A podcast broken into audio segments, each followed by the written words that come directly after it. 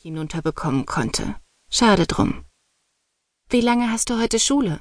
erkundigte sich Tante Rita, fünf weitere Pfannkuchen mit reichlich Erdbeermus in eine Plastikbox quetschend. Nur bis Mittag.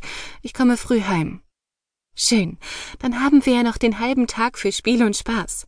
Oh, entschuldige. Ich habe vergessen, dass du nun fast erwachsen bist und keine Lust mehr auf Brettspielabende mit deiner alten Tante hast. Du möchtest sicher lieber mit Freunden feiern. Vielleicht tanzen gehen. Ich seufzte und stand vom Tisch auf. Nein, Brettspielabend klingt gut. Ich wollte gerade gehen, da vernahm ich Tante Ritas besorgte Stimme. Schatz, ist alles in Ordnung? Fühlst du dich nicht wohl? Möchtest du lieber zu Hause bleiben? Ich überlegte kurz und schüttelte dann den Kopf. Nein, ich gehe in die Schule. Hab nur nachgedacht. Ich stelle dir gerne eine Entschuldigung aus. Du musst nicht in die Schule, wenn du lieber hier bleiben willst und noch mehr Pfannkuchen essen. Ich fühlte, wie es in meinem Magen rumorte und versuchte lieber nicht an Pfannkuchen zu denken. Die würden mir sonst wieder hochkommen. Es geht mir gut, Tantchen. Ich gehe hin. Es sind ja nur ein paar Stunden. Und danach? Was möchtest du machen? Immerhin bist du ab heute sechzehn. Du weißt, was das bedeutet. Ausgehen bis um elf, Zigaretten rauchen, Horrorfilme gucken und was ihr jungen Leute sonst noch so macht. Ich lächelte Tante Rita mit einem Kopfschütteln zu. Ich brauche das alles nicht. Ich möchte eigentlich den Tag wie immer verbringen. Mit dir und Karl und ein bisschen spazieren gehen. Tante Rita schüttelte den Kopf. Du bist so ein gutes Mädchen. Ich verdiene dich nicht. Doch, das tust du. Ich bin dann mal oben, muss mich noch fertig machen. Mit einem Nicken verschwand ich aus der Küche und bereitete mich auf die Schule vor. Wenn Tante Rita gewusst hätte, wie ungern ich zur Schule ging, hätte sie mich schon längst auf eine andere geschickt.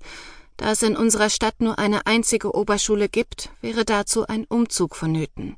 Das konnte ich nicht verantworten. Zumal Tante Rita das Haus von ihren Eltern geerbt hatte und es schon seit drei Generationen in Familienbesitz war, was man ihm auch ansieht. Ich wollte außerdem nicht, dass sie sich um mich sorgte und schon gar nicht auf die Idee kam, mit den Lehrern oder Eltern der Mädchen zu sprechen, die es auf mich abgesehen hatten. Nancy Fischer und ihre Clique von Kleiderständern ließen seit vier Jahren nicht einen Moment aus, in dem sie mich fertig machen konnten. Angefangen von kleinen Streichen bis zum Verbreiten von Lügen, wie ich würde ein Verhältnis mit unserem Sportlehrer Herr Teves haben und drei Brustwarzen besitzen bis hin zu körperlicher Gewalt war alles dabei. Ich weiß nicht mehr, wann ich aufgehört hatte, deswegen nachts zu weinen, doch es musste schon eine ganze Weile her sein. Mittlerweile konnten sie mich kaum noch treffen. Die Spitznamen, die sie mir ständig zuwarfen, zeugten nicht von sehr viel Intelligenz und Einfallsreichtum. Da ich keine wertvollen Dinge besaß wie Handy oder Tablet, konnten sie mir auch nichts wegnehmen, was ich bedauern könnte. Mit der Zeit müsste es doch selbst ihnen langweilig werden.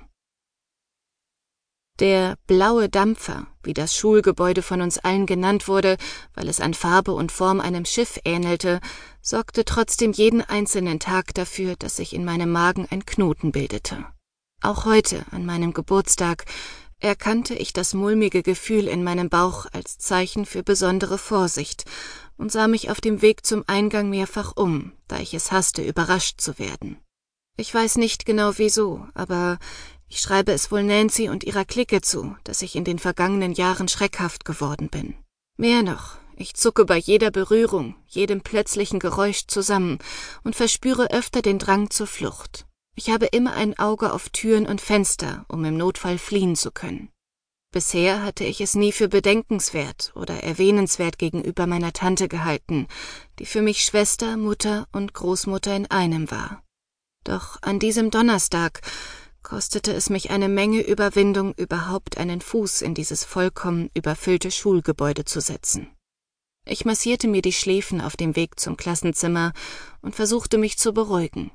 Doch das Pochen in meinem Schädel und das Adrenalin, das durch meine Adern schoss, sagte mir, dass etwas ganz und gar nicht stimmte. In der Frühstückspause versuchte ich, mir einen weiteren Pfannkuchen reinzuziehen. Ich kriegte wegen des alarmierenden Gefühls in meinem Bauch aber keinen Bissen runter und schob die Frischhaltebox zurück in meinen Rucksack, den ich sofort wieder aufsetzte